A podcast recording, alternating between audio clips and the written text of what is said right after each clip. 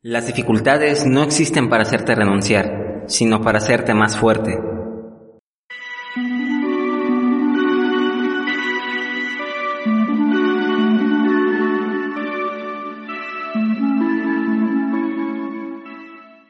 Hola querido observador, querida psicoobservadora. Te saluda con mucho gusto el psicólogo Omar de Psicoscopio. Quiero darte la bienvenida a este episodio que, a decir verdad, es muy especial porque estamos inaugurando esta nueva faceta en el podcast. Quizá hayas escuchado episodios anteriores y te habrás dado cuenta que básicamente es la pista de audio que se suben a los videos del canal. Pero he decidido que es mejor idea estar en comunicación contigo. Así es, contigo quien está escuchando esto ahora. Así que déjame platicarte entonces la propuesta. La dinámica que quisiera que trabajáramos en este podcast sería básicamente atender tus dudas sobre alguna situación que desees resolver, leer alguna experiencia o anécdota que quieras compartir, quizá de algún problema que tuviste y resolviste, o alguna historia interesante que te haya dejado un aprendizaje importante. En pocas palabras, este es un espacio para ti, para que te expreses desde la seguridad del anonimato y además haré mi mejor esfuerzo por brindarte un comentario oportuno manteniendo por supuesto una línea profesional y un enfoque completamente basado en la psicología. ¿Y sabes? He tenido experiencias en las que me he abierto yo a compartir mis asuntos personales y muchas veces es sorprendente ver a cuántas personas más les pasa algo parecido, o se sienten igual que yo, tienen las mismas dudas, en fin. El punto es que alguien en algún lugar puede escuchar tu relato en este podcast, identificarse y muy probablemente encontrar una respuesta al igual que tú. Así formamos una red de apoyo entre todos los psicoobservadores y psicoobservadoras del mundo. Bien sabido es que somos una comunidad pequeña, pero eh, estamos en aumento. Y a propósito, quiero agradecerles infinitamente porque en YouTube ya alcanzamos los 100 suscriptores. Es una cantidad bastante modesta, pero por supuesto no hay logro pequeño y de hecho nos vamos a enfocar en obtener un mayor alcance, porque eso significa que podremos ayudar a más personas con alguna situación personal. Así que va de nuevo, muchas gracias por escuchar, por darle play a los videos de este canal, por suscribirte y compartirlo con las personas que les pueda servir. Pero bueno, ya para ir finalizando esta introducción, Puede que seas recién llegado a esta comunidad y quizá no me conozcas. Y para que no te saques de onda y pienses, ¿y este tipo quién es y por qué habla de asuntos tan personales? Bueno, para que te sientas en confianza, te comparto muy rápidamente. Mi nombre es Omar, conocido mejor por mi seudónimo Omar Kabronsky. Estoy titulado por la UNAM, Universidad Nacional Autónoma de México.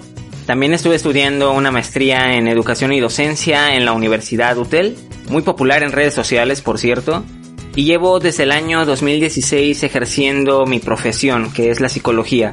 Trabajé desde ese año, eh, desde el 2016, en el IMSS, Instituto Mexicano del Seguro Social, en donde básicamente me dediqué a dar talleres y conferencias relacionados con medidas preventivas para la salud mental. Actualmente me dedico a atender a pacientes en mi consultorio y a través de Skype.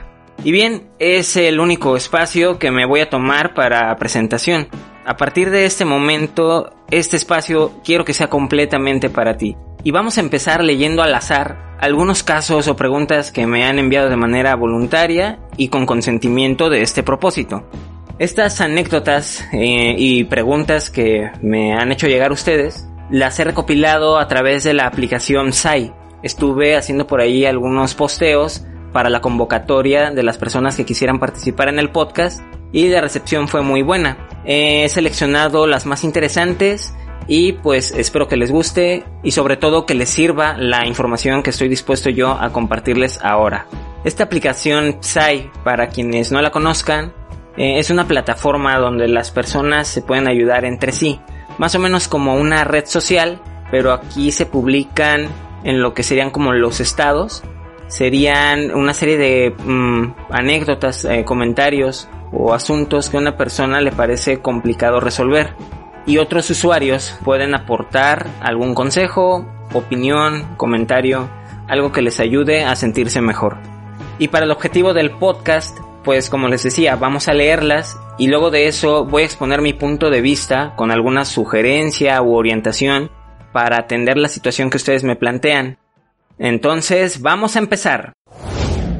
Este primer aporte es de una psicoobservadora. Ella nos comparte, dice así.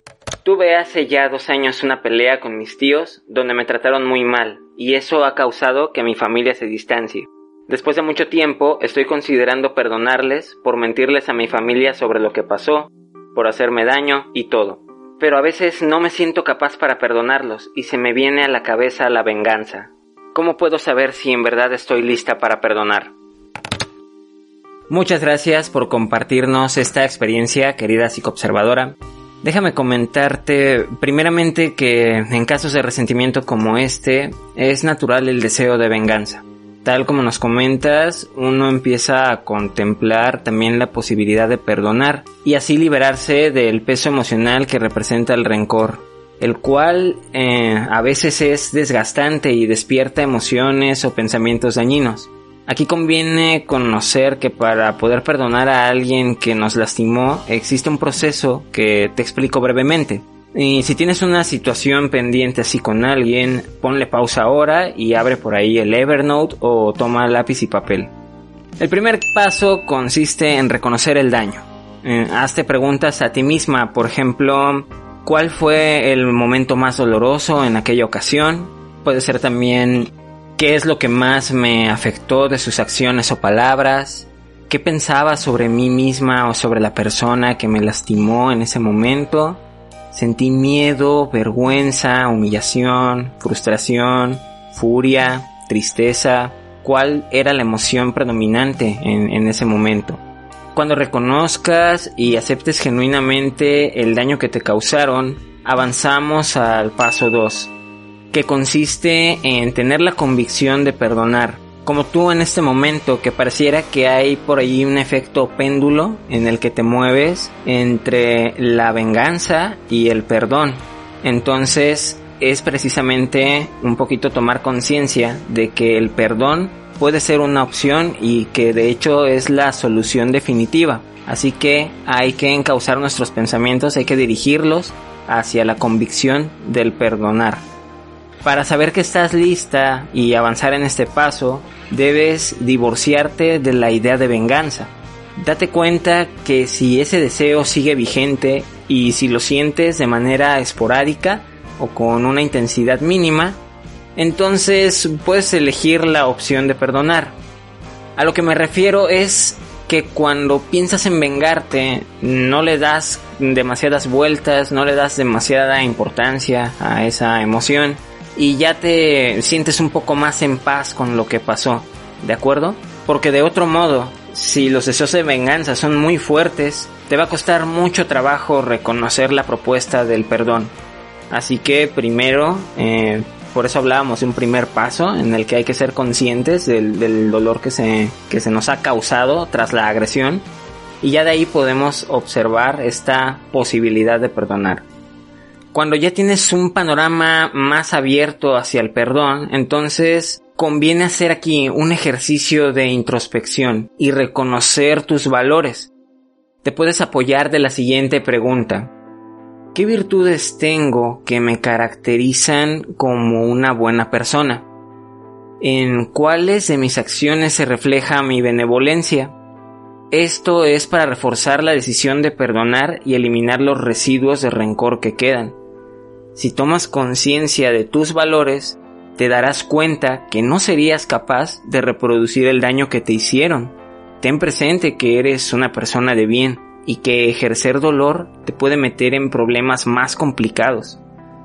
Enseguida, en un tercer paso, eh, sería necesario liberarse de la culpa. ¿Culpa de qué?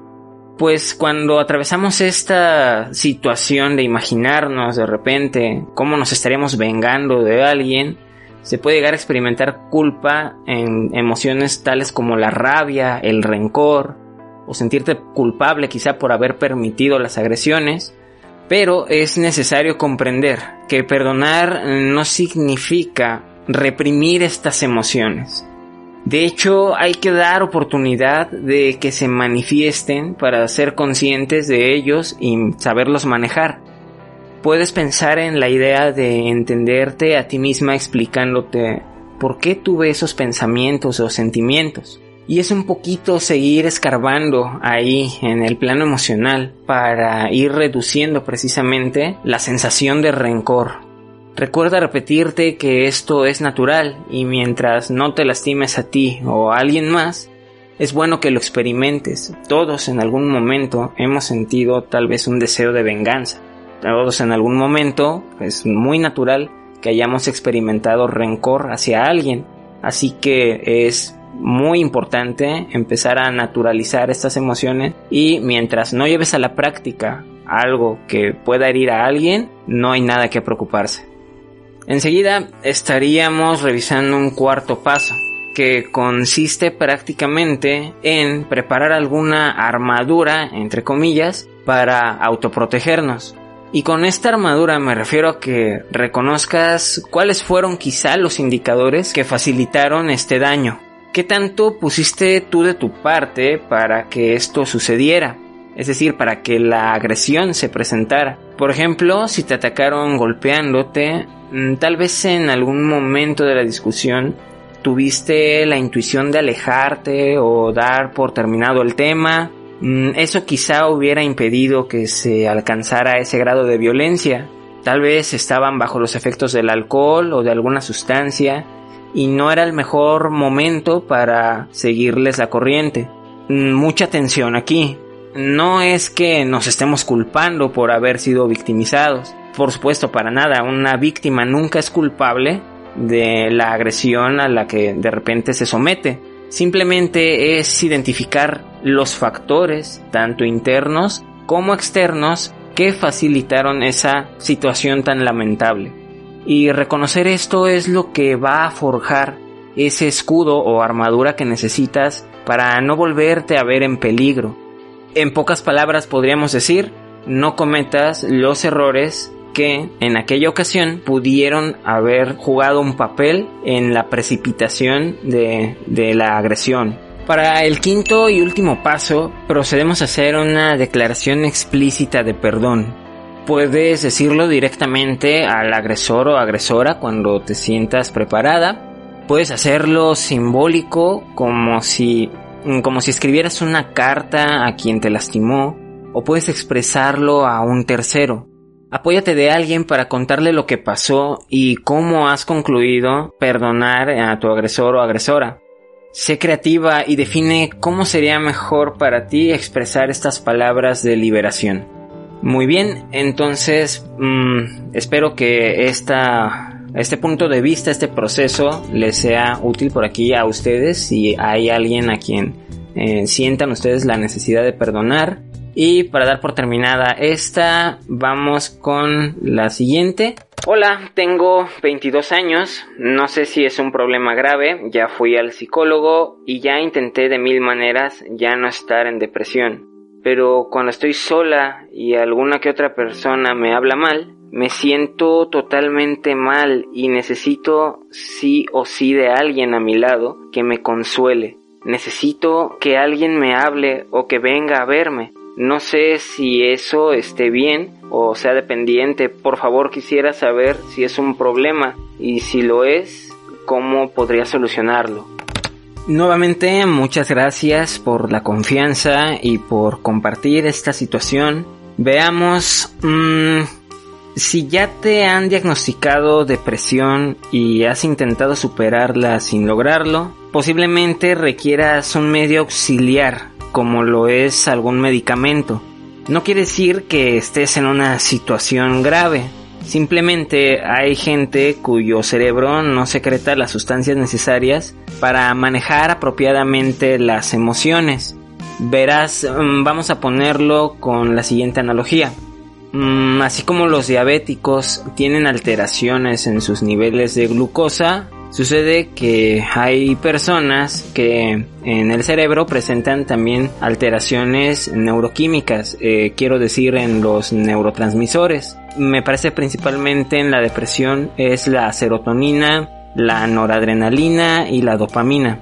Mm, estas alteraciones, eh, como te comentaba, dificultan a las personas manejar correctamente sus emociones de modo que al recurrir a un medicamento puede ser muy efectivo. pero hay que quitar el estigma de que quien consume medicamentos psiquiátricos es una persona que ya está muy perdida y no sé qué tantos prejuicios existen por allí. Yo desde aquí eh, les comunico a todos y esperemos que empiece pues un cambio de perspectiva en ese sentido. No pasa nada. Eh, es un recurso y si es necesario, entonces lo más sensato es acercarse al especialista para que te recete el medicamento según tus necesidades.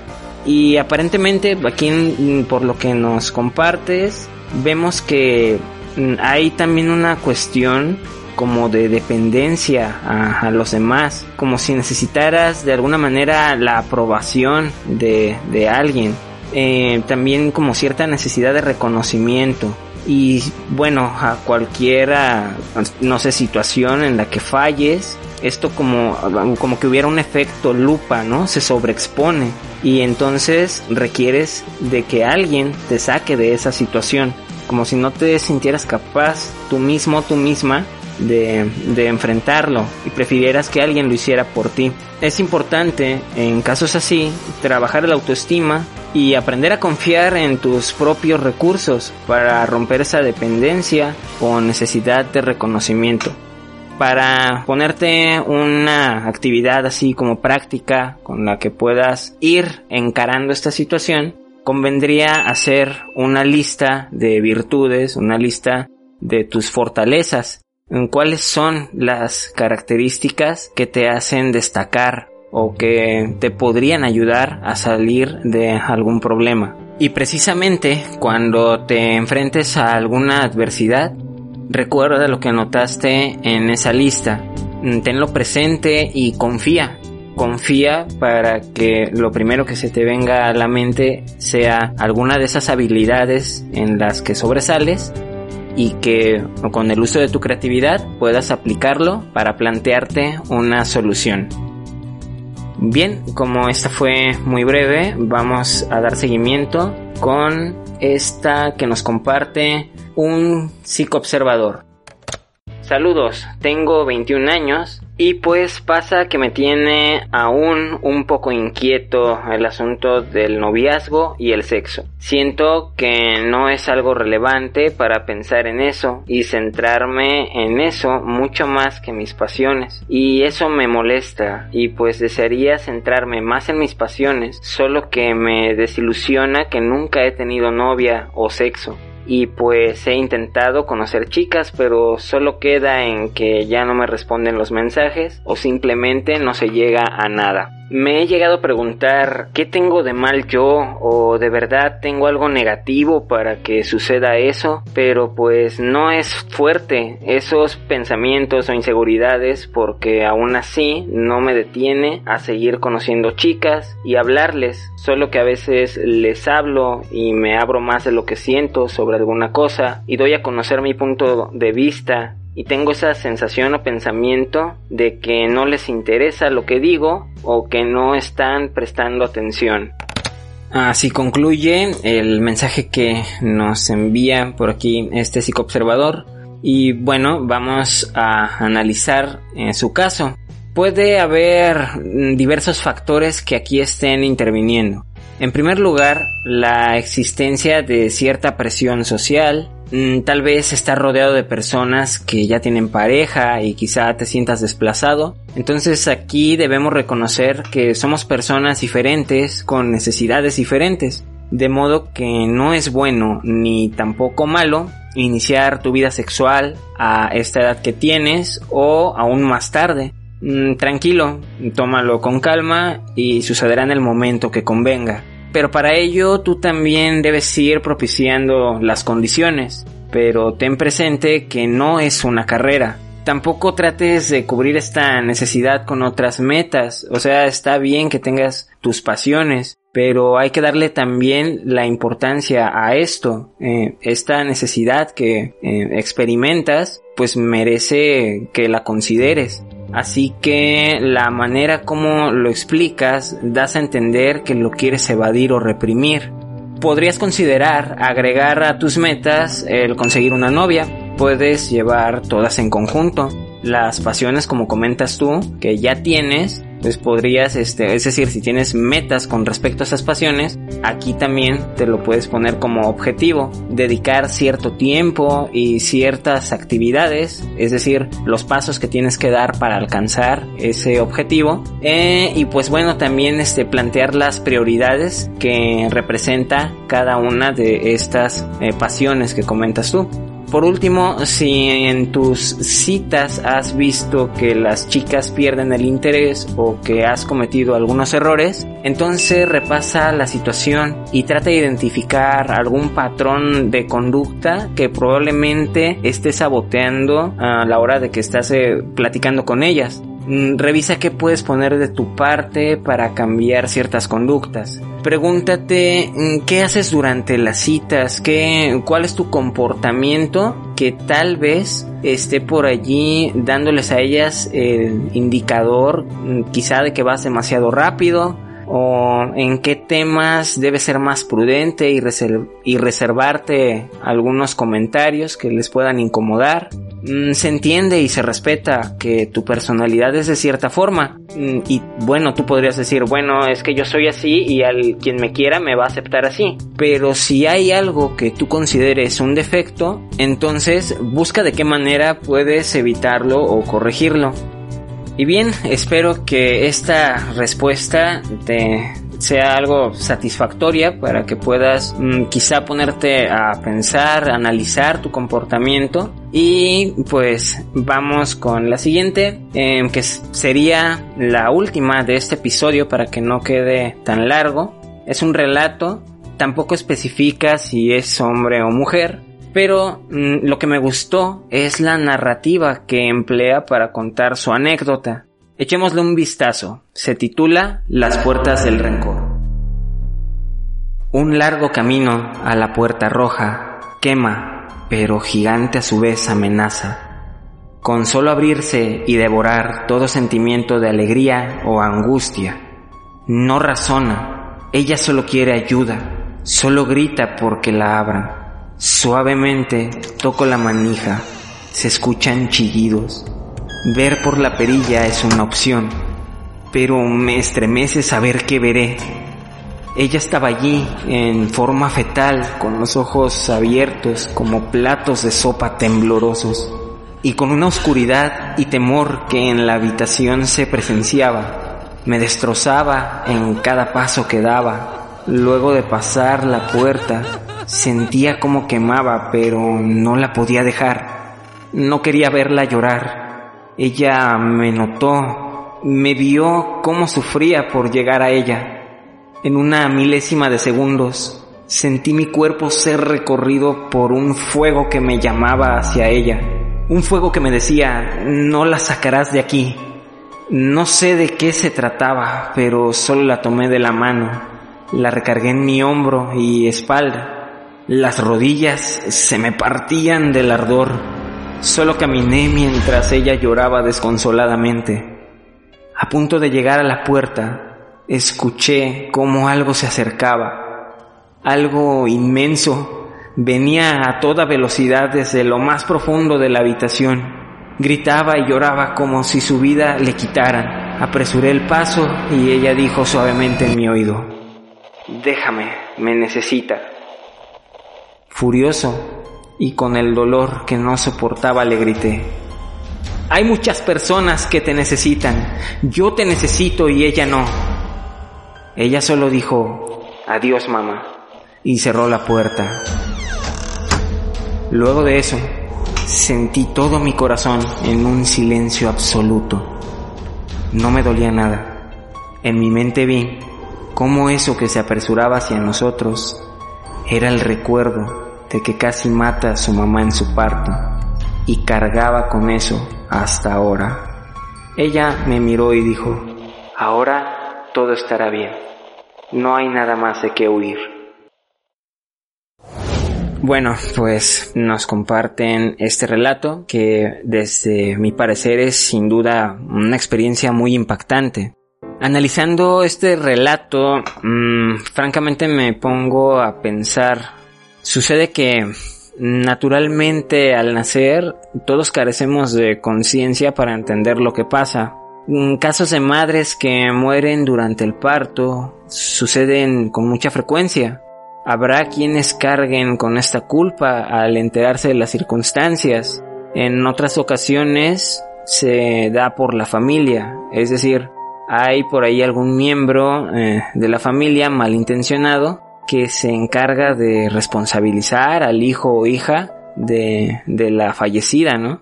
Los culpan tan solo por existir. Es decir, mm, se escuchan frases como si no se hubiera embarazado de ti, ella no habría muerto. Em, por tu culpa, por haber nacido tú, ya no tenemos a, a tu mamá. Mm, pero la realidad es que esas circunstancias están fuera del control de cualquiera. Y posterior a la muerte, lo más dañino que se puede hacer es buscar un culpable. Hay que aprender a llevar duelos saludables para no cargar con esa culpa o señalarla a algún inocente sobre el hecho. Si este tema te interesa, te invito a que escuches el episodio sobre el duelo eh, que está alojado en esta misma plataforma o puedes buscarlo también en YouTube. Y pues bueno, hemos llegado a la parte final de este episodio de Psicoscopio que mm, les vuelvo a comentar va a ser la manera en cómo vamos a llevar una parte del podcast pero vamos a continuar también con los videos informativos y otras sorpresas, otros recursos que vamos a estar implementando también en Instagram y otras redes sociales, así que eh, estén pendientes. Y pues no queda más que agradecerles la atención. Eh, espero que hayan encontrado algo importante, algo útil que puedan aplicar ustedes en su vida cotidiana Tal vez te identificaste con alguno de estos casos y estos, estas propuestas, estas sugerencias las puedas llevar a cabo con el objetivo de ir encarando esta eh, situación que quizá te está representando un verdadero obstáculo.